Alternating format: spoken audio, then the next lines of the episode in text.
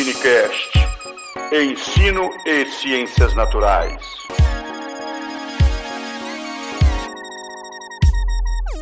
Olá, olá, primatas da internet, bem-vindos a mais um episódio do Ensinecast, que é o nosso podcast sobre ciências naturais e educação. Se você quiser saber mais sobre a proposta do nosso podcast, conheça as nossas redes sociais.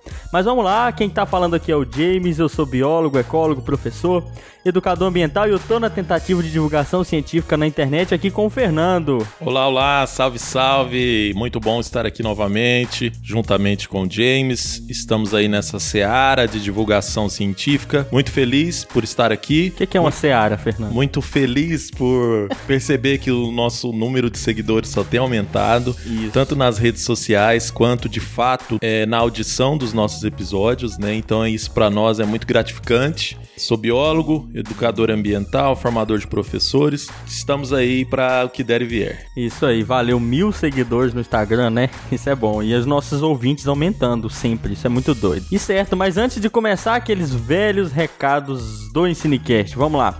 O primeiro é que o Ensinecast está nas redes sociais divulgando ciência. Se você não nos segue, nos siga lá no Instagram, Twitter e Facebook. O segundo é que o Ensinecast tem um site para maiores informações e contato e o link estará na descrição deste episódio. Isso, e a gente tá na maioria dos agregadores de podcast, nos mais famosos principalmente. Confere a gente por lá, segue a gente e nos compartilhe. E mais um recadinho é que nós estamos efetivando o grupo de WhatsApp. Essa semana a gente colocou ele para entrar em ação. O grupo dos ouvintes, no caso do Ensinecast, no qual nós também fazemos parte. Então a gente quer convidar a todos e a todas para que vocês possam, no caso, fazer parte desse grupo, que lá a gente compartilha os episódios, discute sobre os episódios e sobre outras informações relacionadas à ciência e ao ensino. Perfeito. E o link está no nosso site ou então você pode mandar um e-mail para a gente pedindo o link no ensinecast@gmail.com, que é o nosso e-mail de contato para tudo aquilo que você precisar, tá? Não é só para pedir o grupo do WhatsApp não, pessoal. E hoje a gente vai falar de um tema muito bacana que é sobre conservação e espécies ameaçadas ou em risco de extinção. Em que, inclusive, o tema conservação é um tema que foi escolhido pelos nossos seguidores. Né? No início do ano, a gente fez essa proposta no Instagram e a gente está aqui já para começar a cumprir com o que a gente falou que ia fazer. E esse tema, então, é em resposta ao que foi pedido a nós. Isso mesmo, a gente vai começar a arranhar o tema conservação. Outros virão, mas hoje a gente vai começar com um assunto que é muito bacana. Mas chega de falar, sem mais delongas, vamos lá pro episódio, pessoal.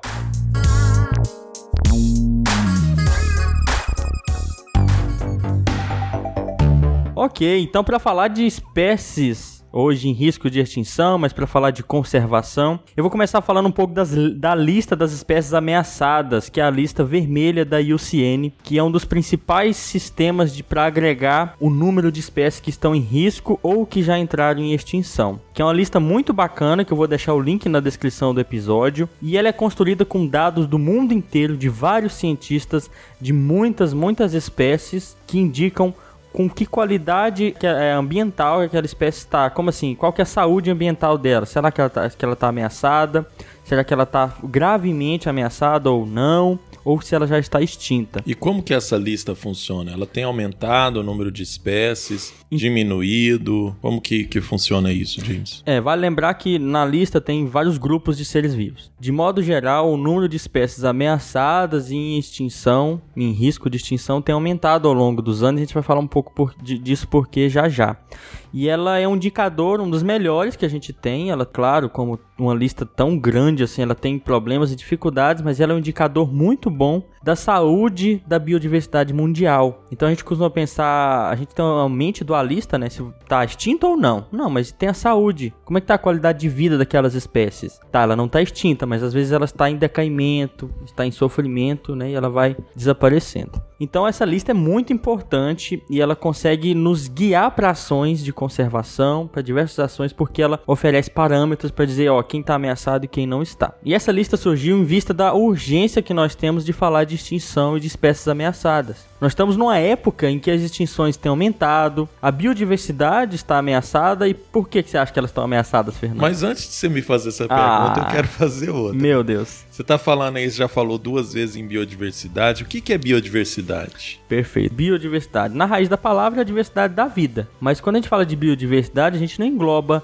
só o número de espécies, por exemplo. Biodiversidade envolve um monte de outras coisas. Porque, por exemplo, dentro da mesma espécie, eu vou falar disso melhor depois, você tem uma, muita variação também. Quem tá ouvindo esse episódio, olha pro lado para quem tá próximo. A pessoa próxima a você não é igual a você. Isso já representa uma diversidade na vida. Por mais que a pessoa que tá do seu lado seja um Homo sapiens sapiens da mesma espécie que você, tem variações. Então, biodiversidade implica tanto em diversidade de espécies, mas implica também, obviamente, em diversidade genética, em diversidade ecológica, também de interações ecológicas. Então, engloba isso tudo. Biodiversidade não é um termo tão simples assim. Não é só número de espécies. E eu acho que é importante também a gente considerar que a biodiversidade também faz parte dos ecossistemas, né? E a gente pensa também em, em, no contexto de biodiversidade local, uma biodiversidade mais, num contexto mais amplo, até a gente chegar num contexto da biodiversidade da vida terrestre, né? Também. Existem várias escalas de biodiversidade, perfeito. Então, existem na escala local, até falar de indivíduo, populações, e vai aumentando para comunidades, até chegar em escala global. Isso acontece porque, é claro, a gente já falou isso várias vezes em vários episódios. Vale a pena conferir o episódio sobre evolução, por exemplo, que toda a biodiversidade na Terra está conectada de uma forma ou de outra, e a gente tá, tem um ecossistema global que funciona graças à interação de, desses seres vivos também e com, desses seres vivos com o meio não vivo. Mas voltando à pergunta que você tinha feito, você lembra qual que é? Lembro, com certeza eu lembro. Por que, que você acha que surgiu uma lista dessa, Fernando? Pra... O que, está acontecendo hoje em dia para a gente ter que criar uma lista de espécies ameaçadas e de espécies que estão sendo extintas? Cara, eu acho que isso tem muito a ver com a questão dos problemas ambientais que têm se acentuado cada vez mais, né? E muitos deles relacionados com a ação humana antrópica, né? Então eu penso que há uma preocupação mundial desde o século passado, é, mais depois de meados do século passado, né, na década de 60 começou a surgir os movimentos ambientalistas e, e, a partir daí há toda uma demonstração com a preocupação de vários problemas ambientais. A gente teve o desenvolvimento também da ecologia, né, no, é, no meados do século e final do século passado. Toda essa discussão vai no sentido de que vários problemas ambientais que a gente tem promovido têm causado um impacto direto direto na vida das espécies. Exatamente, é interessante. A gente. Então você que está ouvindo esse episódio provavelmente é humano. Boa parte da, do que tem acontecido com a biodiversidade é causada pelo humano. Inclusive se discute muito, né? infelizmente, se discute muito que a gente está passando por uma das grandes extinções em massa que aconteceram no planeta. É legal só falar que existem extinções que acontecem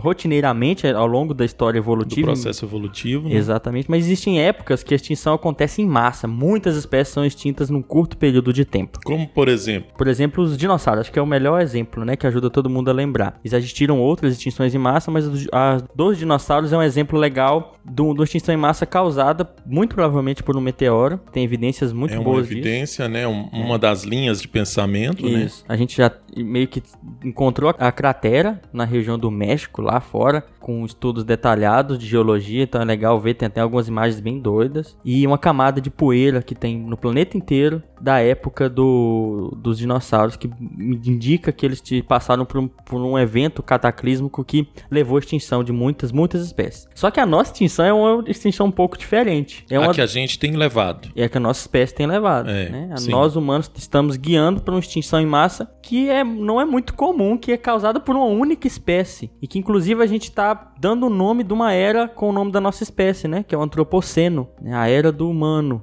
Isso é antropocêntrico? Não sei, mas isso indica que nós estamos provocando grandes alterações na biodiversidade e na, ge na geosfera, né? No, no, nos ambientes também não vivos. E isso vai, fica marcado no planeta. Então isso leva o nome de uma era. E vale lembrar que as nossas alterações não são de hoje. A gente falou da preocupação vindo da década de 60 para cá, mas desde que a nossa espécie começou a dispersar ali da África para o planeta inteiro, a gente carregou com a gente muita extinção e alteração ambiental. Toda espécie que vive num lugar, ela provoca alteração ambiental, porque ela precisa comer, ela precisa se locomover, ela precisa às vezes formar um abrigo e ela muda o ambiente à volta dela. Só que a gente faz isso numa escala muito maior e mais rápida. E como a gente foi se espalhando, a nossa pegada ecológica é muito isso, muito maior, né? Onde a gente passa, a gente deixa uma pegada bem maior e, e muitas alterações ambientais.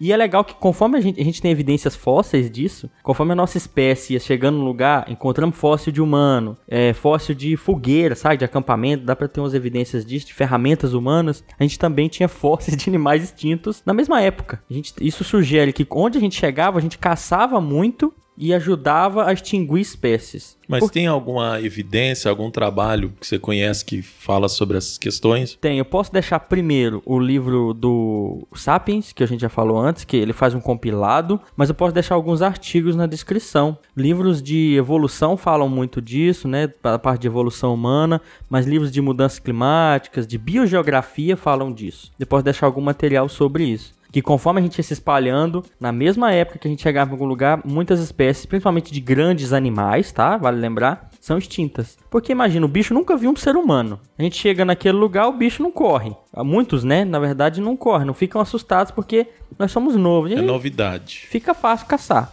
É uma da, das evidências, né, só. E, por exemplo, no Brasil, quem tá ouvindo esse episódio é do Brasil, quando a gente chegou aqui no continente, aí por volta acho que de 15 mil, 20 mil anos atrás, é, tem muito estudo ainda sobre isso. A gente, junto com a gente, a gente tem fósseis de várias espécies que vão desaparecendo, né? Principalmente espécies que a gente imagina que, ah, não eram mansas, aspas, com humanos, não, não fugiam. A gente tem registro, por exemplo, de como era a caça naquela época, né? Então, se a gente for ter consciência de que a gente estava extinguindo espécies há 60 anos, imagina 10 mil anos atrás. A gente achava que o mundo era infinito. A gente nem tinha conhecimento que o mundo era limitado. Então, até, até anacrônico, né? Culpar essas pessoas. Mas eles caçavam de maneira, às vezes, predatória, exploratória, assim, o máximo que eles conseguiam. Tem um exemplo legal, até tá no livro Poema Imperfeito, que eu vou deixar na descrição do episódio. Que os caçadores de, de das tribos que colonizavam a América do Norte caçavam bisões, bichos lá parecidos com búfalos e tal. É, eles estouravam uma manada rumo a canyons. E aquela manada, às vezes, com até 10 mil indivíduos, caía do canyon, porque uma manada em estouro ela não vê para onde vai muito bem, ela só corre. Eles caçavam derrubando esses animais do canyon para matar, comiam lá uns 10, 20, todo o resto apodrecia e morria. Uma caça bem agressiva, né? A gente tem aquele mito do bom selvagem que é perigoso às vezes, como se eles fossem outra espécie e tal. Todo ser humano fez uma pegada, inclusive esses antigos ecológicos. Todo ser vivo, toda espécie tem a sua Exato. pegada, né? Só que aqueles humanos caçavam dessa maneira, mas a pegada deles comparada à nossa hoje em dia é muito pequena muito pequena mesmo, tá? E hoje a gente se preocupa com essa conservação de espécies, hoje a gente tem noção disso, coisa que os antepassados não tinham tanto, e eles eram até menos agressivos quanto a essa questão de caça, por exemplo, mas a gente se preocupa e é uma questão interessante, né? E se a gente parasse de se preocupar com a conservação de espécies de novo? Ah, vamos viver a vida loucamente, vamos viver o, o nosso sistema humano loucamente. O que aconteceria? O que, que você acha, Fernando? Cara, se a gente parasse de preocupar, é... eu vou ter que pensar agora, né, cara? Porque assim, são tantas questões que eu acho que impactariam na vida, aliás, na biodiversidade do planeta, né, cara? Porque naquela ideia que a gente discutiu já em outros episódios, de que o homem assumiu no momento da sua evolução, no momento da sua história da civilização, assumiu a ideia de que é o tutor da Terra, a gente acaba sendo o grande responsável pela manutenção das espécies que estão aí hoje nesse processo que a gente sabe que a nossa pegada é, é ampla e que o impacto que a gente está causando é, é gigantesco e em muitas situações há espécies em situação de fragilidade. Então né? você imagina que ia piorar e essas espécies iam sofrer mais. Sem dúvida nenhuma, a gente. É... Ao mesmo tempo, eu acho que a gente tem que pensar assim: por um lado, tem pessoas que estão preocupando com isso, dentre eles nós, cientistas, e uma série de outras esferas, né? Por exemplo, como ONGs, é, que preocupam-se com essa questão e alguns, alguns países também, com as suas políticas públicas, também preocupam com essa questão. E por outro lado, tem pessoas que também já estão nessa aí, que não preocupam né, com a questão da conservação. Então, hoje, por exemplo, a gente está vivendo um cenário no Brasil que áreas que são de proteção, por exemplo, estão na expectativa de serem liberadas para uma exploração, para um turismo, para algumas questões. Então acho que a gente tem que pensar nessa questão. Ah, um grupo preocupa, outro grupo não preocupa, e no meio disso tudo a gente tem várias espécies em situação de fragilidade, vulnerabilidade, né? É, mas a gente tem que pensar justamente nisso. Não podemos parar de pensar na conservação dessas espécies, porque o impacto da extinção dessas espécies, sem dúvida, ele vai chegar a todas as outras espécies, né? Incluindo a nossa. Perfeito. Então você acha que ia ter impactos, né? Que tem gente que se preocupa e que se não hoje em dia. Tem gente que realmente não preocupa e tem gente que preocupa. Sim. Isso é uma questão interessante. Será que se a gente pudesse ver as espécies sendo extintas por nós com mais clareza, hoje a gente encontra espécies sendo extintas ao longo de décadas ou anos, rápido, será que a gente conseguiria ter uma noção né, de, de qual que é o impacto disso se a gente parasse de se preocupar com conservação? Essa é uma pergunta interessante, né? Assim, eu acho que vocês que estão nos ouvindo, de repente parar e pensar, né? E se a gente de repente, todos os dias, ficássemos em situação de ver, de assistir, de ver mesmo, vivenciar ali a, a extinção de uma espécie. Né, todos os dias. Exato. Dia após dia. Quando a gente fala em extinção de espécies, e até a gente, eu vou falar disso depois, a gente tá falando de conservação, a gente pode falar o que que ela é, mas enfim, conservar já faz pensar o que que isso é. Mas se a gente pudesse ver e conseguisse, porque a gente vive pouco tempo, né, Fernando? Então a gente vive, sei lá, em média hoje no mundo, sei lá, 75 anos. 80. A expectativa de vida do brasileiro em geral é essa, né?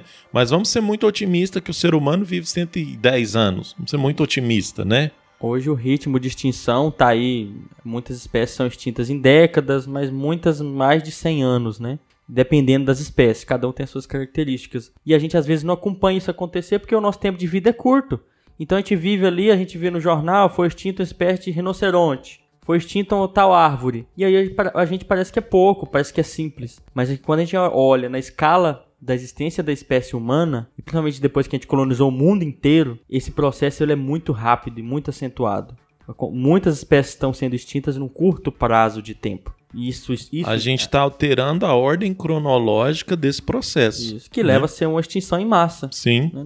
Igual eu já citei anteriormente. E é muito legal o que a gente vê. É triste, né? Mas assim, legal na questão de ver como é que funciona. Que a gente não percebe, mas quando a gente olha, por exemplo, a lista da UCN, dá até uma tristeza, né? Você vê quantas espécies estão ameaçadas e em que escala elas estão desaparecendo. Então tem espécies que a gente tem vídeos dela, é, principalmente de animais. Não, e espécies brasileiras que estão espalhadas é, em todos os biomas, né, no caso. Isso. Então a gente tem vivenciado o vários desaparecimento de espécies e muita gente tem vídeo, a gente tem documento disso. A gente vê acontecer, mas não são com tantas como a gente vê ao longo da história humana. Então, por exemplo, o tigre da Tasmânia, talvez já tenha visto no Facebook que tá em casa. Mas se não viu, vai lá e digita, eu vou deixar na descrição do episódio. Mas era um animal um marsupial que parece um cachorro, um lobo e tem raja de tigre. Mas é só abrindo um parêntese, o que, é um marsupial, gente? Marsupiais são mamíferos. Primeira coisa, são mamíferos. Para você distinguir ele com clareza, em geral eles têm uma bolsa, um marsúpio, que fica aderido ali o, o, o filhote quando ele nasce. Ele nasce e vai para esse marsúpio. Ele nasce bem prematuro, inclusive e ele vai para esse marsúpio e fica lá se alimentando dentro dessa bolsa. Esse grupo, de, esse grupo de mamíferos tem alguns no Brasil, mas são poucos em outros continentes, mas eles são dominantes na Austrália, cara. Como a Austrália é um continente que ficou isolado, nesse isolamento, o grupo que mais dominante que ficou lá foram os marsupiais, né, desses grupos de mamíferos. E há uma, há uma, uma biodiversidade muito grande, né, cara, na,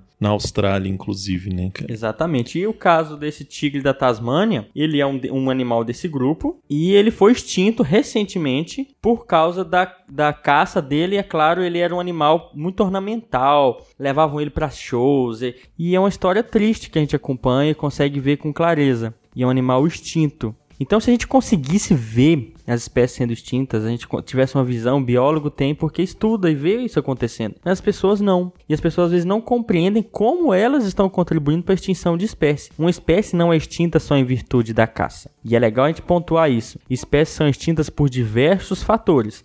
Pode ser por caça e é diretamente, a gente vai matar animais. Pode ser por perda de habitat, como assim? Desmatamento. Então você desmata, o animal perde o ambiente que ele vivia e aí ele desaparece. Então existe uma extinção que acontece só em determinados locais. O animal não desapareceu do planeta, mas ele desapareceu de uma região. Antes ele existia lá, só que ele não existe mais. Então a gente tem hoje um, os problemas da extinção. A caça pode ser diagnosticado como um, um dos mais visuais e assustadores, né? A caça ainda é comum e é legal a gente falar aqui no Cinecast como isso é comum, como muita gente faz disso um esporte, faz um, disso um odd. Não, isso que você está falando tem o caso recente aqui da caçadora, né, que, que que divulga os resultados da caça Exato. dela. E recentemente ela divulgou que ela matou uma, uma girafa negra, né? E que é uma, uma girafa rara, Uhum. no caso. E ela divulgou, os caçadores divulgam isso como uma espécie de um prêmio, né? Exato. No caso. Esse- essa foto dela, vou- a gente vai deixar na descrição também. É, Não é, tão, não é tão recente,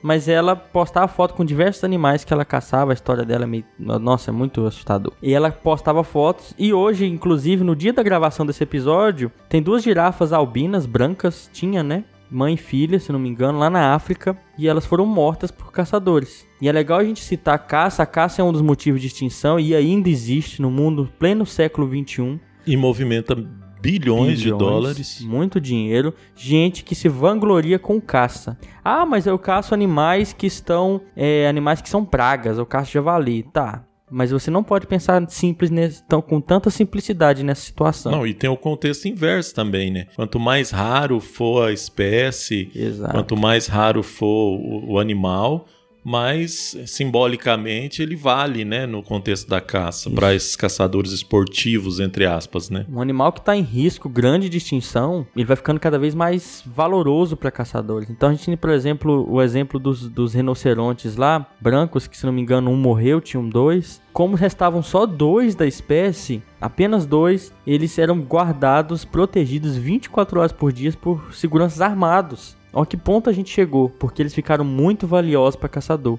É triste a gente ver isso, né? Um, humanos no século 21 vangloriando um esporte como esse, que não é mais necessário. A gente tem uma série de outros esportes que não dependem do sofrimento de um outro ser vivo e as pessoas estão voltando à tona a amar isso e vangloriar uma coisa dessas que leva à extinção de espécies, no caso principalmente de animais. E extinção não acontece só com grandes animais, extinção acontece com pequenos animais, insetos, plantas. Que são menos relatados ainda, né, cara? Eu acho que se a gente tanto. não preocupa muito, entre aspas, assim, a maioria da população não preocupa muito com a extinção de grandes mamíferos, por exemplo, é, ou animais de grande porte, piorou com uma espécie de um, de um besouro, uma abelha, Um sapo, né, um sapo, isso num contexto geral social, né? Uhum. Porque no contexto da ciência há toda essa preocupação. É tudo bem, bem documentado. Por exemplo, para pra pensar. Que espécie de planta que você sabe que está em risco de extinção grave ou que já foi extinto? Talvez você não saiba, né? Um exemplo assim que talvez você deveria saber é o pau-brasil. É uma espécie que desapareceu na maioria do Brasil. Raramente a gente encontra um indivíduo em pé na natureza. Mas é um indivíduo hum, gravemente ameaçado. Praticamente já foi extinto, né? Da natureza. A gente encontra um indivíduo ou outro, mas isso É, na natureza eu acho que é bem isso, É. né? Assim, talvez em algumas unidades de conservação, talvez em algumas, inclusive universidades, né? Próprio campus da UFG em Goiânia é possível você encontrar para o Brasil, mas é, nesse contexto de, de, de ambientes não naturais, digamos assim, como, como a gente está falando, né? O pau-brasil às vezes aparece até numa das primeiras espécies ali, até na, na, na chamada da, da lista da IUCN, né? Como uma espécie em muito, muito risco. Ela só não desapareceu porque a gente começou a encontrar alguns indivíduos de novo na floresta e tem muito indivíduo plantado e que isso é possível com que, que haja reintrodução, né? No caso dessa planta. E uma árvore que deu nome ao Brasil, né, cara? Uhum. Querendo ou não, assim, tem toda uma relação com o país desde a da época que ele foi povoado, né? Então a gente costuma pensar em animais, mas plantas são ameaçadas, insetos, anfíbios, répteis, vários outros grupos de, de seres vivos que a gente às vezes nem para pra pensar. Tá, e o que, que a gente perderia se todo dia a gente perdesse uma espécie? O que, que aconteceria se a cada dia a gente perdesse um ser vivo, uma planta, um animal, e ele desaparecesse do planeta? Eu acho que, além disso, assim, o que, que aconteceria se a gente pudesse é, observar isso, né, assim mesmo? Porque tem o lance que a gente está falando de que isso está acontecendo e a gente não toma conhecimento. Mas e se a gente todos os dias tomasse conhecimento disso? É, acho que a gente agiria muito diferente da maneira que a gente age. A gente, em geral, isso é uma questão de percepção ambiental que a gente já falou aqui várias vezes no podcast. A gente não se preocupa tanto com conservação porque a gente não vê o que está acontecendo no mundo afora. A gente não vê como, por exemplo, os, as unidades de conservação, os parques nacionais, no caso do Brasil, e outras unidades, tipos de área, são áreas que não estão dando conta do recado e nem vão dar de conservar a diversidade de espécies, a diversidade genética. E são ambientes que ainda são vítimas de caça, por exemplo, que são sub, subvalorizados, são ambientes que tendem estão com risco de desaparecer. Ambientes que geralmente não gera renda, né? Não gera renda e a gente vive num país que se não tiver no mundo, que se não gera renda não serve. E a gente começa, começaria a perceber, se a gente conseguisse enxergar essas espécies desaparecendo, um processo na qual a gente ia perder muita coisa para nossa própria espécie. A gente ia perder algumas coisas que eu já falei lá naquele episódio sobre morcegos e piquis, que a gente ia perder uma série de serviços ecossistêmicos. Pois é, mas você falou, a gente ia perder muita coisa em relação à nossa espécie, mas só para nós nossa espécie? Quando a gente fala de conservação, todo mundo costuma pensar nos motivos de conservar. Para que conservar? A gente pensa, vamos conservar para nossa espécie, para nossa utilidade. Existe esse utilitarismo sim. Fernando. É um bem de uso, né? É um bem. Então, as outras espécies são importantes porque, nossa, porque pode existir a cura do câncer em alguma planta lá na floresta, então não vamos derrubar. Pode existir a cura para várias doenças, pode existir um, novo alimento, uma nova, um novo cultivar, uma nova planta para cultivar, e a gente não desmata com esse utilitarismo. É uma coisa que você fez eu pensar agora, por exemplo, é, às vezes na graduação, a gente que é da biologia, né, a gente vai ter aulas de campo e os professores levam lá para ensinar algumas questões da botânica. E aí, geralmente, falar ah, essa, essa espécie aqui, essa árvore é importante para isso, né? Isso, aquilo, aquilo outro, mas muitas vezes relacionados com a importância para nós. Então, a madeira dela serve para fazer móveis. Instrumento. Ah, essa aqui serve para remédio, para isso, para instrumento. É, tem muito essa questão de, de, de do utilitarismo mesmo. Né? A gente, quando fala de conservação, de conservação, de manter as espécies aqui por mais tempo, vou usar esse termo bem simples por enquanto, a gente fala desse, nessa questão de a gente precisa delas. É um dos grandes justificativos de por que conservar. Vamos conservar porque elas, as espécies são importantes para a nossa vida. Mas eu costumo perguntar isso, você que está em casa, para para pensar. Existe alguma lei, regra ou documento que não seja que a gente inventou, que diga que o mundo é nosso para a gente usar da maneira que a gente quer, que diga que as outras espécies não têm o direito de vida delas e nós possamos ter total domínio sobre elas? Tá falando bonito, hein? Não, tô, tá vendo? Não existe nada disso que não seja a gente que criou, escreveu, que diga que o mundo é nosso para a gente usar da maneira que a gente quer a revelia. Então, conservar talvez não seja só uma questão e provavelmente não é só uma questão de utilitarismo de coisas que servem para nossa vida, mas uma questão de que as espécies têm o lugar delas no mundo e o direito. E se a gente respeitasse isso, a gente também ia ter o nosso. A gente e, eu, ia... e eu penso que além do direito, é, é, a gente pensar que elas têm uma importância muito grande na manutenção desse ecossistema global, né? Se a gente pensar num contexto global. É, e, ou seja, é, por mais que talvez a gente pense que determinadas espécies, como por exemplo você falou, ah, vamos pegar sapo, né? Bufo, bufo, a espécie que a gente mais tem na região, não sei. Qual que é a espécie que a gente tem? Eu não sei se mudou o nome, mas eu lembro de Rinella Schneider, que é aquele sapo mais comum. Não sei se chama sapo cururu, alguma coisa Sim. assim. Então, se a gente pegar, por exemplo, essa espécie que muita gente joga sal, muita gente abomina, fala que joga leite. Isso é algo que a gente pode discutir também em outro episódio, né, James? As lendas científicas, né? Ou as lendas relacionadas a, a essas coisas. Mas voltando ao assunto. Se a gente pegasse, por exemplo, essas espécies, né? E as pessoas falam que, por exemplo, ah, o sapo não teria valor nenhum, é. mas ele tem uma, uma contribuição song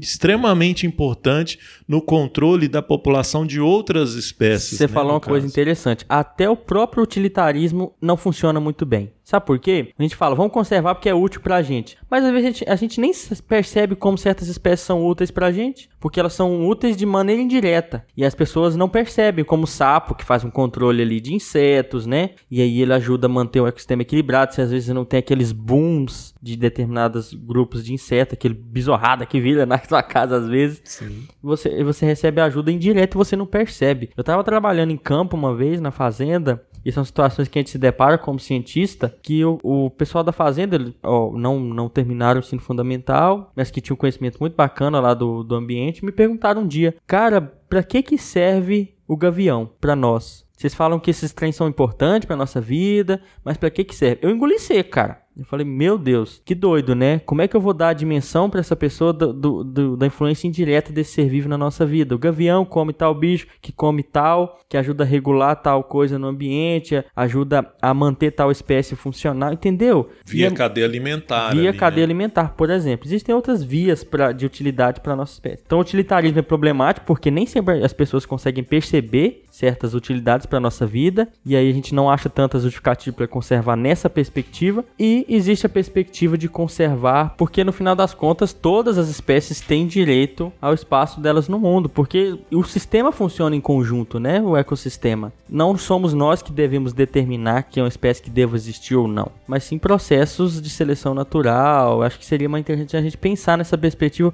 por questões de segurança até para nossa espécie, né? Quer- não querendo, mas sendo utilitarista. Cara, mas a gente tá falando aqui desde o início, né, de conservação de espécies e tudo mais. Aí eu, eu tenho uma pergunta pra te fazer. O que, que é espécie? Isso é um tema que dá muito, muito pano pra manga na biologia e até em outras áreas que discute algumas questões de o que, que a gente define como espécie. Você que tá em casa, para pra pensar, o que, que é uma espécie? Tá, eu sou uma espécie, sou um Homo sapiens, talvez você não saiba o nome, mas é, a gente é um Homo sapiens, o nome da nossa espécie. E o cachorro é outra espécie. Eu esqueci até o família, a espécie, mas Canis. Não- Canis, é? Familiares. Isso, é outra espécie. Tá, por que, que ele é outra espécie? Para pra pensar. Aí você olha pro seu cachorro assim, ou olha pra uma planta, alguma coisa próxima a você, e você fala, tá, porque eu sou completamente diferente dele, isso não é óbvio? Aí por muito tempo, você, você que tá ouvindo tá certo, e por muito tempo a gente usou essa maneira pra distinguir espécies. A forma, a aparência, a gente chama de morfologia. A gente distingue espécies pela forma O dela. tipo. Isso, o tipo. Por muito tempo, desde Aristóteles e até antes, né, claro, pra cá as pessoas distinguiam uma espécie da outra pela morfologia. Mas isso foi mudando conforme o tempo passava, porque morfologia pode ser problemático. Tem problemas em classificar espécie, dividir espécie por morfologia. Sabe por quê? Você já viu um pavão? Quando você pensou num pavão agora, você, não, você deve ter pensado naquele, naquela ave com o rabo todo colorido e tudo mais, né? E a fêmea do pavão, como é que é? É Feinha. uma galinhainha normal, né? Não é galinha lá normal, O né? rabinho dela é feio, coitada. Isso, ela é diferente. Em algumas outras espécies de aves, por exemplo, isso é mais evidente ainda. Você vê o macho, ele é vermelho, tem uma pluma na cabeça, um trem doido. A fêmea é um passarinho marrom. O dimorfismo sexual, É. né? Aí, já se- se- a gente- pelo critério de aparência, de morfologia, você poderia dizer que são duas espécies diferentes, mas são a, a mesma. Sabe por que são a mesma? Porque aquele macho coloridinho e aquela fêmea reproduzem um com o outro. Eles podem gerar um descendente, um filho que é fértil, também pode gerar descendente. Então a gente entra no segundo critério de espécie, que é o critério reprodutivo que a gente chama. Aquilo pode ser considerado a mesma espécie se aqueles indivíduos ali dentro daquela população, daquela conjunto de animais ali, conseguir reproduzir entre si e naturalmente gerar filhos. Mas é interessante, né? E, e aí a ideia do reprodutivo precisa estar isolado de outros também, né? que é o isolamento exato. reprodutivo. Isso, tem que haver um isolamento. Por exemplo, você sabe que uma zebra é uma zebra porque ela também não cruza com um leão. Se ela cruzar lá na natureza e gerar um, um filhote que é fértil, aí você falaria, porra, é a mesma espécie. É, mas eu acho que mais fácil ainda, tá? Pra gente pensar em animais, às vezes, até mais, um pouco mais parecidos, né? Se pegar, por exemplo, uma, uma galinha, um pato, né? Aves, por exemplo, que, que convivem ali no mesmo espaço e tudo mais, mas não dão descendentes férteis, né? Isso. Eles nem, eles nem chegam a gerar descendentes. Na verdade, não chegam nem a gerar embrião. Em alguns casos, aí entra, aí entra a questão. Critério reprodutivo é bom, né? Porque se você vê se aquele animal ali reproduzir com outro, aquela planta, é bacana, né? Mas reprodutivo também tem alguns problemas, assim como morfológico. Como? Você às vezes não vê os animais reproduzindo. Então, às vezes, um, um animal demora muito tempo para reproduzir uma planta ou outro animal, você não consegue visualizar isso com clareza tão fácil. E aí o morfológico ganha, porque se chega lá já vê a aparência direto, se conseguir. Mas o reprodutivo tem outro problema. Por exemplo, você já viu um filhote de leão e tigre? Você talvez já tenha ouvido falar. Vai lá e pesquisa no Google. Cruzamento entre leão e tigre. Dá uma olhada. A gente consegue cruzar um leão com um tigre. São duas espécies diferentes. Você fala, opa, então não são duas espécies diferentes. Porque você falou se, que se não reprodu se reproduzir, são a mesma espécie. Mas não, no caso do tigre do leão só acontece em cativeiro e o filho que nasce, nasce todo bugado, com problemas genéticos, ele não consegue reproduzir, ele não tem um sistema reprodutivo eficiente. Então, Mas tem espécies diferentes que dão filhos normais. Quase Sem- normais, é. É, sem o critério de poderem ter filhos. Uhum, exatamente. Estéreis, né? Uhum, é. Mas eles vivem normalmente. Isso pode acontecer, que é o caso da mula, né? A mula que é um cruzamento aí de dois equinos diferentes, que são espécies diferentes, que geram um descendente aparentemente normal, né? Mas em geral são inférteis também. Sim. Outra coisa legal, então, qual que é o, ô, Fernando, qual que é o nome do cruzamento de um leão e de um tigre? Hum, não, não sei. É um tião. é, um, é um libre, pessoal. Pesquisa então, eu acho que é libre, se não me engano. Pesquisa aí. Então as pessoas falam piadas, nossa, vou pra Praça é Nossa. Então, se a gente vê. que esse- Piadinha sem graça, né? Inclusive. Bem ruim. Nunca funcionou numa aula minha. Nunca. Eu acho que eu posso parar com ela. É. Aí, se a gente vê esse critério reprodutivo, viu que depois funciona. É o delay, mas ela, ela é uma piada de longo alcance. Ela faz isso.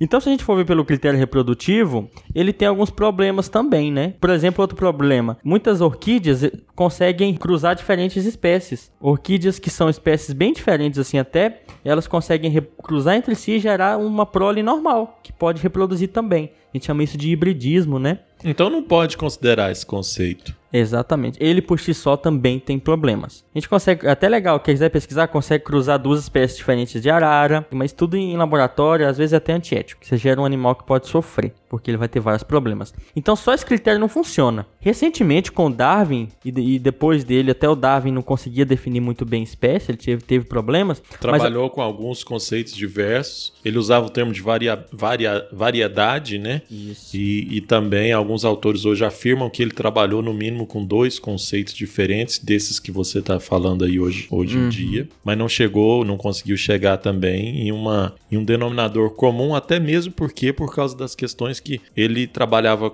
geralmente observava muito animais e em algum momento ele começou a observar plantas. E viu que o- os conceitos que ele usava de espécie para animais não estavam encaixando muito bem para as plantas, né? Exato, porque aí planta também. A gente costuma pensar em espécie, a gente tem isso, é normal, pensar em animal, né? Todo mundo pensa em animal, animal, mas tem planta, tem inseto, tem bactéria, tem amebas e tem um monte de grupo de seres vivos, seres marinhos lá, poríferos, que- outros quinidários. Cara, é tanta espécie, cada espécie tem um jeito e, e morfologias, às vezes são iguais, mas não reproduzem. Que usar um critério ou outro pode ser perigoso, não vai se aplicar a todo o grupo. Mas para sua área, por exemplo, James, qual que é o ah, qual que é o conceito adotado hoje mais comum, mais aceito na sua área? Tá. Trabalhei muito com botânica na, na graduação e no mestrado. Ou seja, trabalhei com botas. Parei com as piadas agora. trabalhei com muito com bo- parar mesmo.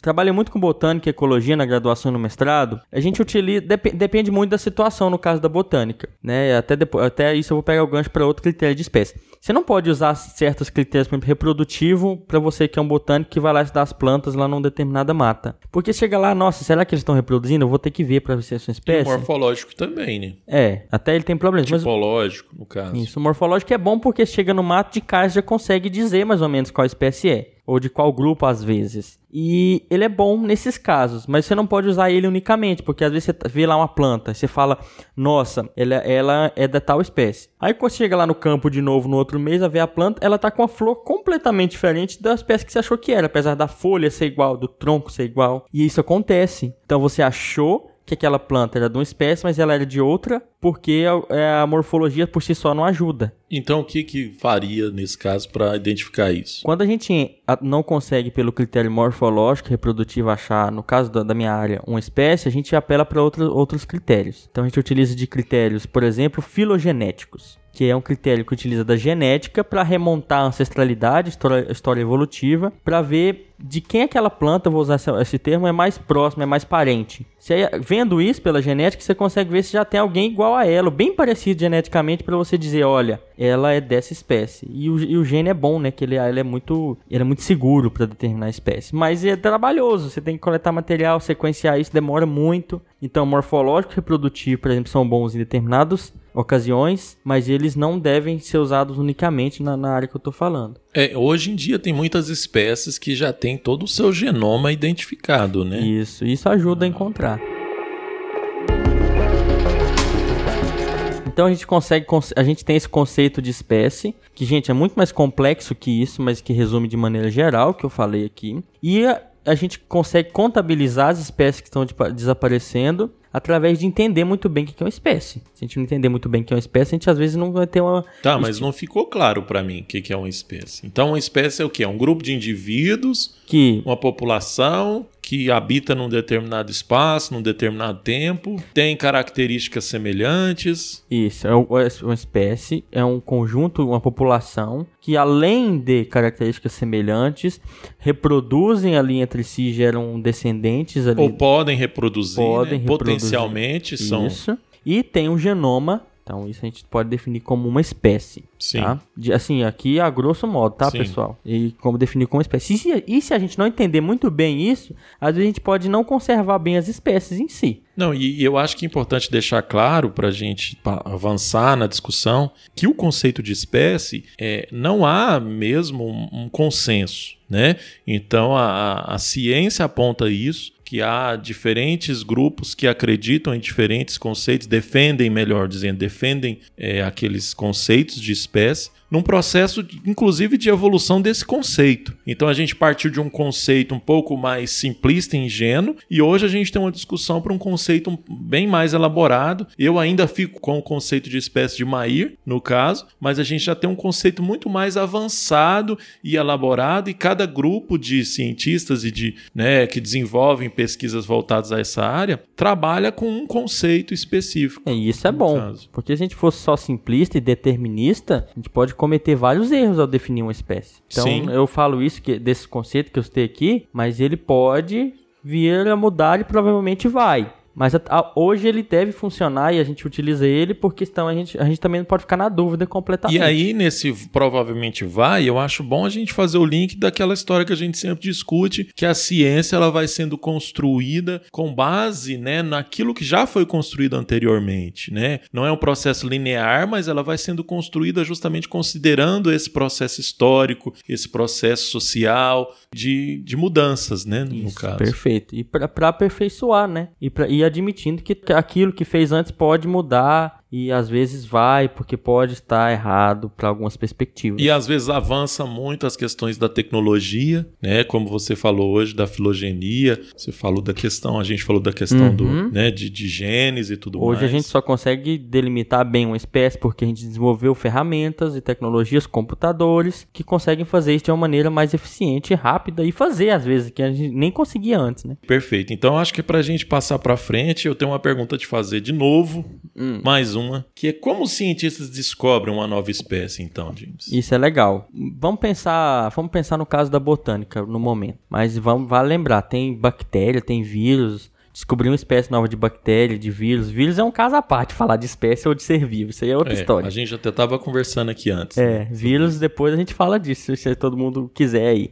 Mas enfim, a gente consegue descobrir uma nova espécie. A gente, por exemplo, no caso da botânica, é um exemplo legal. Você, um biólogo um botânico vai no, no, no, mato, então você às vezes encontra lá uma planta, pode acontecer várias coisas com aquela espécie. Tá lá uma espécie que nunca antes foi documentada, sobre esses critérios que a gente falou. Pode acontecer de você, por ela ser muito parecida com outra, você achar que sabe a espécie anotar lá na sua planilha e ir embora. E aí você nunca vai descobrir uma nova espécie. Ou você pode achar que é uma espécie nova, você nunca viu aquela espécie, mas ela só é nova lá naquele lugar que você tá, e ela já foi descrita por outra pessoa em outro lugar. Da importância da revisão isso, bibliográfica. Né? Isso. Né?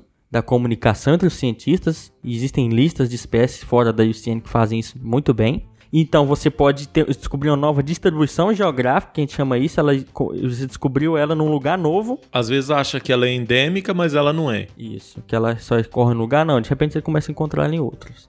Mas se você achar realmente uma espécie nova, chega lá, você nunca viu ela na sua vida, aí você tem que passar por todo um processo né? Se você nunca viu ela, mas se ela existe em outro lugar, você vai ter que consultar outros cientistas.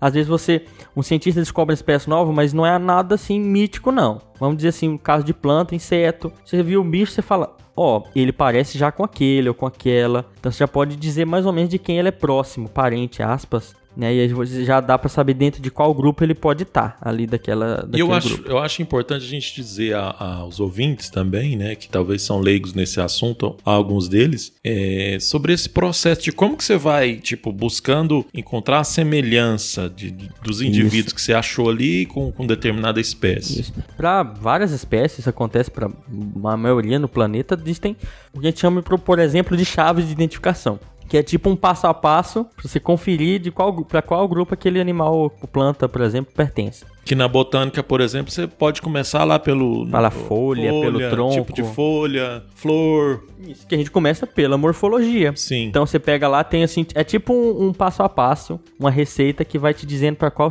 caminho seguir. E vai excluindo, né? Vai excluindo. É como se a gente fosse entrando em pastas, Isso. né? No computador. A gente vai indo até mais ou mais. pastas e entrando na pasta principal que a Perfeito. gente. Perfeito. Aquela, aquela chave te pergunta: essa planta tem folha desse formato ou desse? Ou ela tem semente ou não tem semente, por exemplo. Aí, com, essa, com a resposta dessa pergunta, ela te encaminha para outro grupo, que pode ser daquele. E você vai, cada vez, ela vai te perguntando mais coisas Sim. de características, até chegar, às vezes, ao nível de espécie, dependendo da chave. Então, a gente encontra buscando características daquela planta. Então, são muitas características, inúmeras. Se ela não tiver dentro de alguma dessas características, às vezes, pode ser característica fisiológica também, não é só aparência, cheiro, se ela produz algum tipo de substância. Então tem essas resina, também. resina. Exemplo.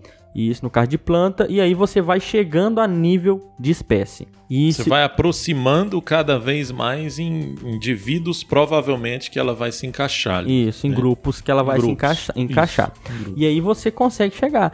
E isso ajuda a chegar, às vezes, pelo menos a grupo. É muito difícil. E pode, pode haver erros Pode, é claro. Então, por exemplo, às vezes você fez essa chave e chegou na uma espécie, ó, já existe. E é aquilo que eu falei, você fez a chave sem a flor, por exemplo. E aí você vai ver, ela deu flor e uma flor é meio diferente. Você fala, opa, mudou. Ou, por exemplo, deu flor, é igualzinho, bateu tudo na chave lá que você fez. Mas quando você vai observar aquela planta, coloca ela com outra da espécie que você achava e ela é polinizada, ela não gera sementes, não acontece nada. Você fala, opa, então existe, ela é igual na forma, mas existe aquilo que eu falei lá atrás do isolamento reprodutivo. Ela não reproduz. Então, a gente, como cientista, segue um monte de passos. Um processo extremamente rigoroso, rigoroso detalhista. Detalhista. Né? Você passa pela morfologia, e passa você tá falando da botânica, eu tô lembrando aqui da, da, por exemplo, da entomologia, né? Que trabalha, é, dentre eles, eu tô lembrando dos, dos besouros, os coleópteros. Ele, né? Eles sofrem, tem tanta espécie. É, existe a chave também, do mesmo jeito que o James está falando, e você vai e começa ali a antena, ela é segmentada, não é segmentada? Quantos segmentos, as patas? Muito detalhe. Muitos detalhes. Muitos. Muitos. É para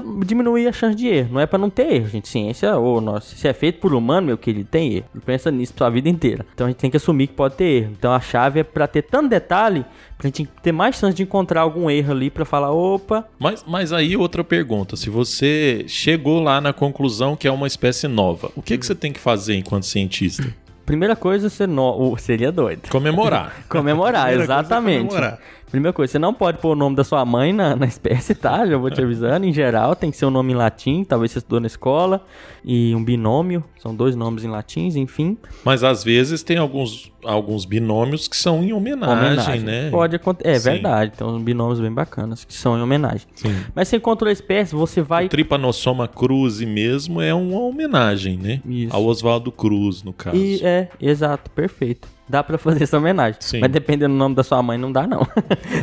e aí o que acontece? Você, de ver se, ver se não, aí você vai procurar outros cientistas que estudam aquele grupo de animais. E aí você vai ver se alguém já não achou essa espécie e deu outro nome e você tá achando que é nova.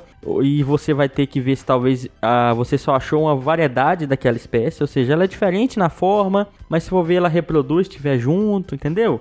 Você tem que consultar outros cientistas, trabalhar em grupo e verificar um monte de características para você afirmar que aquela é, aquilo é uma espécie. Depois que você descobriu mesmo que é uma espécie, fala, cara, ninguém achou isso, não tem jeito, é novo, você vai, você vai, não, você deve colocar isso numa lista do grupo da, das espécies de um determinado grupo. Se é besouro, vou lá na lista de besouros, na, tem listas disso na internet e vou cadastrar essa espécie lá. Para que se alguém achar ela, o coitado também não vá lá documentar como uma nova espécie. Então, essa, essa é um, a gente não deveria ter entrado nesse, nesse, nessa seara de discussão, mas como seara. a gente entrou, Não, eu acho importante essa é. discussão porque é uma curiosidade minha e talvez seja uma curiosidade de quem está ouvindo. É, ao meu, o meu pensamento é que tinha uma coisa um pouco mais rigorosa, tipo um registro em cartório, alguma coisa assim. O registro documental disso são artigos científicos. Como ele passa por diversas, revisão, diversas revisões e a revista ela é registrada, quando depois de muito embate de verificações e for publicado, aquela publicação é o documento geral ah, que sim. você precisa, é, que sentido. vai constar no seu currículo. Faz sentido. Até e tudo mais. Descobrir uma nova espécie é algo muito bacana e muito importante, porque a gente explorou o mundo inteiro, né? Assim, de modo geral. Profundezas do oceano, algumas áreas são difíceis de acesso e ainda não são tão exploradas e vão surgir novas espécies. Para colocar você nos eixos, a gente falou então de extinção de espécies, da extinção em massa que está rolando. A gente definiu espécies agora para a gente entender muito bem o que, que é isso, porque para conservar a gente tem que delimitar muito bem o que, que é uma espécie. Isso ajuda muito. E conservação, a gente está falando da necessidade de conservar todas essas espécies que a gente vai descobrindo, que já foram descobertas, algumas espécies são descobertas inclusive por fósseis, nem existem mais, e na verdade a maioria das espécies sequer existe mais, já foi extinta, está no passado, a gente precisa compreender com muita clareza o que é uma espécie, identificar espécies novas, identificar o que, são espécies ameaçadas de extinção, porque a gente consegue quantificar, né? Quem que está com saúde ambiental boa ou ruim. A gente diferencia muito bem o que é uma espécie. Então a gente vê a necessidade da conservação como uma maneira para a gente não só salvaguardar coisas importantes para a nossa vida, mas principalmente hoje, hoje muitas linhas da conservação que são mais é, holísticas, digamos assim, holísticas no sentido amplo, não pense em medicina holística não, por favor. Não, mas o holístico, inclusive, a gente usa no, na concepção de meio ambiente, que hoje em dia a gente pensa na concepção do meio ambiente holístico, que é a da, da ideia do holos, de todo, né?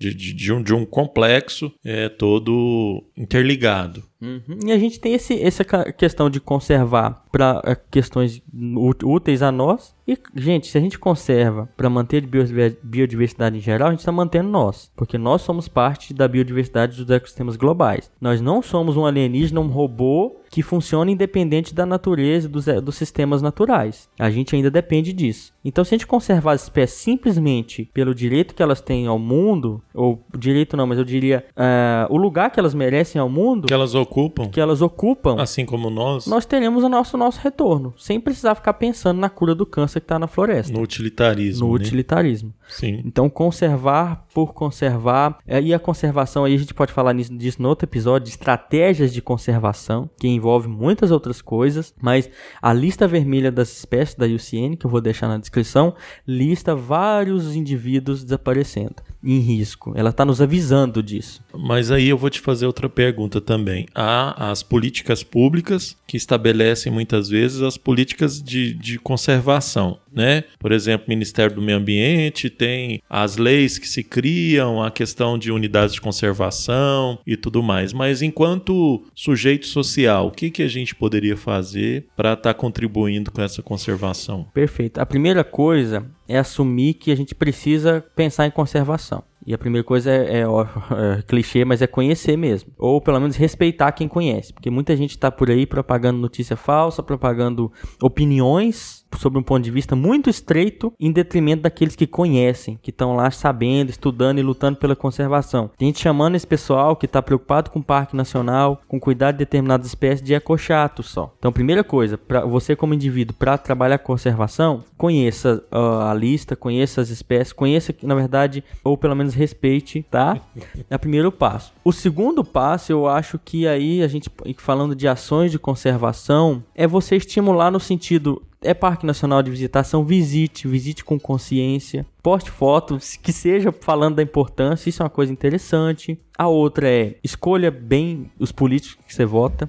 A questão ambiental no Brasil é uma questão de segundo plano, a questão de conservação terceiro, quinto plano. Político... Porque eu acho que, dentre outras coisas, aquilo que a gente falou, né, não está muito associada à ideia de geração de, de renda, né? Isso. Política, quando você vê algum político falando, debate das eleições, o que, que são os assuntos? Saúde, educação, educação porque vende bem, né? Nossa, vende bem, mas na prática a gente sabe como é que é. é saúde, educação, economia. Nossa, economia bomba. E meio ambiente? Hum, é pauta quando rola uma discussão, né? E, na verdade, a economia, a saúde e a educação são questões dependentes do meio ambiente. E meio ambiente é uma questão secundária. Então, uma das estratégias para você, como indivíduo, estimular a conservação é você procurar pessoas e políticos participar politicamente com aqueles que têm preocupação com o meio ambiente e conservação. E uma preocupação bem estruturada em cientistas. São aqueles políticos que, além de falar de meio ambiente, eles sabem que quem tem colhões para trabalhar com isso são cientistas da área. Eu penso que é, é, pensar e agir com essa preocupação, Isso. né? A gente falou, por exemplo, da, de algumas práticas, como por exemplo a caça, a pesca também, né? A gente poderia estar tá, tá falando, mas eu penso que é a gente pensar justamente nessa questão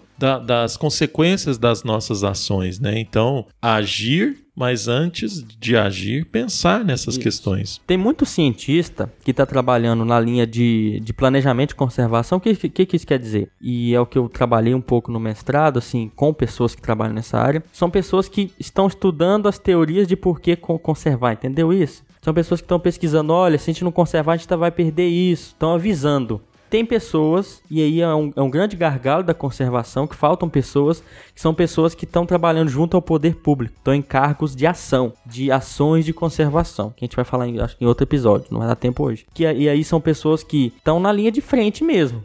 Então lá, professor na escola faz parte da conservação? Faz. Porque aí é você começar a mostrar à população a importância disso. Mas quem está ali fazendo legislação, delimitando áreas, entendendo quais espécies conservar. São pessoas que estão nas políticas públicas muitas vezes. Isso é um grande gargalo. Falta Sim. muito cientista no meio ambiente em, nesse, nesses cargos, né? Porque, igual você está falando que provavelmente em outro episódio, acho que em outro episódio é importante também a gente discutir um pouco esses conceitos, né? Da diferença de conservação, preservação. Isso, isso, né? isso que é hoje bom. a gente não abordou aqui, o nosso foco era outro.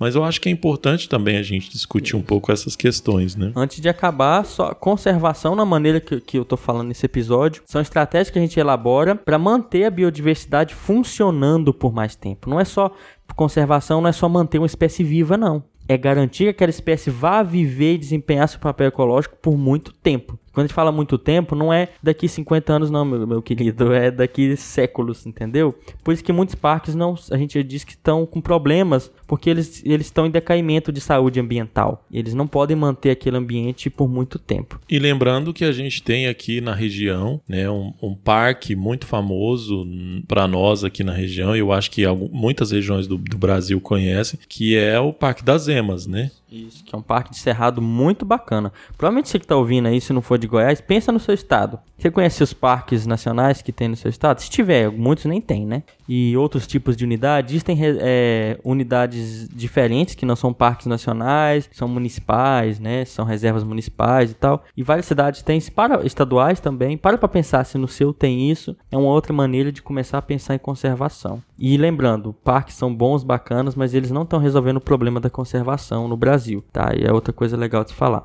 E a gente tem que conhecer essas questões, porque gente, muita gente costuma pensar que não, o mundo é desse jeito, sempre foi desse jeito, sempre existiram essas espécies, a natureza é perfeita, é equilibrada, ela está em harmonia e ela, e ela é intocada. Não é, não. A natureza está em mudança e nós estamos causando essa mudança e nós estamos, estamos pensando que a natureza é perfeita, mas na verdade a natureza é diversa como ela é, porque ela é imperfeita o tempo todo. Isso a gente pode falar em outro episódio. No episódio de evolução a gente fala disso um pouco porque ela está em mudança constante, ela está numa luta por equilíbrio que tende ao equilíbrio, mas que não chega, e por isso acontece seleção natural, acontece outros processos. É tudo muito dinâmico, né? Isso. No caso. Então esse mito que a gente tem de pensar, nossa, que a natureza é linda, ela é muito bacana, sim, ela é, ela nos inspira muitas emoções. Tende a buscar o equilíbrio. Tende a buscar o equilíbrio, mas a natureza é dinâmica, a natureza nem sempre foi como ela é, a natureza, assim, um, o meio ambiente à nossa volta, e ele vai, as espécies nem sempre foram como elas são, elas vão mudar ainda. E se a gente continuar do que a gente está, elas vão mudar para um lado que não é muito bacana, que é o rumo da extinção. É, eu acho que é importante a gente pensar que, independente da gente estar tá aqui ou não, teria várias espécies que se extinguiriam, né? Extinguiriam, né? Mas o que a gente tem feito é ajudar. A gente tem ajudado e muito para que elas se extingam mais rapidamente. E essa é a nossa parcela de culpa, né, no caso. A gente tem contribuído para as mudanças climáticas, que é um fator de extinção ou de ameaça de espécies. Nós temos caçado diretamente. Então, Poluição da água, Poluição, poluição atmosférica, exatamente. né?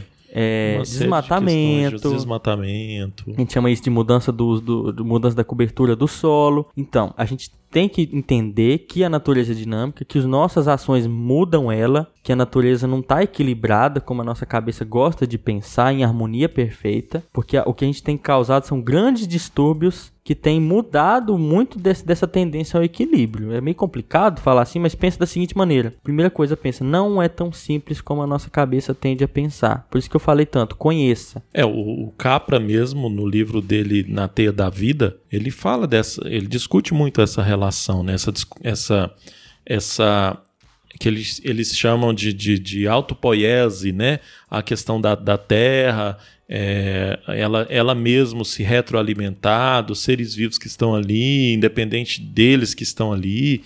E o que acontece é que nós assumimos esse papel de, entre aspas, tutor, estamos aqui dominando tudo e estamos muitas vezes provocando a extinção de várias espécies. Isso fazendo uma interrelação doida, se a gente for parar a pensar na importância da conservação, quando a gente fala de conservação, não é conservar só biodiversidade, a biodiversidade, conservando a biodiversidade, você conserva e mantém funcionando por mais tempo o ecossistema global em condições que nossa espécie possa viver. Pensa dessa Muito maneira. bem falado.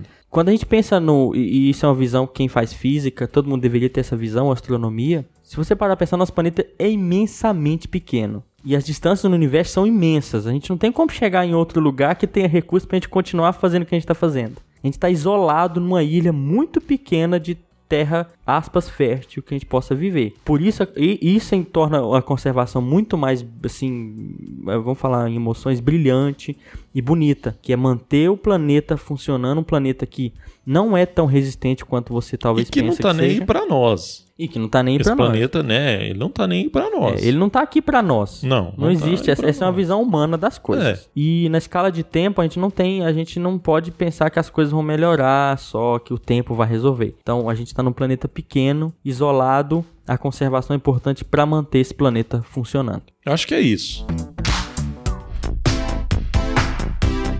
É, espero que tenha ficado claro. Espero que vocês tenham gostado dessa discussão que a gente fez. Por mais que ela tenha se estendido em alguns momentos, né, James? Mas espero que vocês tenham gostado e possam participar dessa discussão, inclusive, é, nos mandando um feedback para que a gente possa saber, né, verificar como que vocês estão recebendo essas informações É, que a se- gente está e será passando. que tudo que a gente falou tá certo, né? É, Mas, é, também, né? A gente se baseia naquilo que a gente trabalhou, a gente estudou. A gente mas- busca ter uma, busca, né, uma, uma- uma responsabilidade com o conhecimento Mas, científico. como bons cientistas, isso aqui pode ser revisado. É legal que, que alguém, que se alguém quiser passar o feedback, não concordar, achar que a gente não, não Claro. foi bem, fala pra gente. Isso é bom, Sim. perfeito. E se alguém de repente domina esse assunto muito mais do que nós e queira participar, inclusive conosco, pode também se oferecer, né? De repente a gente abre um espaço para a gente gravar um outro episódio. Isso. com- Haverão outros episódios sobre conservação. Sem dúvida. Tem muita coisa pra falar disso. Aqui foi um dos devaneios loucos do Ensinecast, Sim. que a gente falou desde de questão de espécie, conservação, extinção, lista da UCN, impactos humanos, tudo tá relacionado. Mas se você quiser aprofundar mais, virão outros episódios. E até lá a gente deixa sempre os nossos materiais. O próprio podcast, acho que Desabraçando Aves, é sobre conservação. Sim. E é o tema principal deles. Acho que quem quiser também ver mais detalhes lá no podcast deles vai ter mais. Quem não conheça, né? É. Então fica a dica. O Desabraçando Árvores, um podcast muito bacana, eu vou deixar o link. Eu vou deixar os textos do Fernando Fernandes, eu não sei se é Fernandes ou Fernandes, Fernando Fernandes, eu vou falar, que é um ecólogo que ele escreve textos muito bacanas na página O Eco, que é uma, a página em geral é muito boa e fala muito sobre conservação. Outro do que eu vou deixar do Fernando Fernandes é o livro Poema Imperfeito. Muito bom, fala muito bem de conservação. É um livro de crônicas e você lê ele, você nem vê. Outro livro legal dele também, que se chama Os Mastodontes de Barriga Cheia.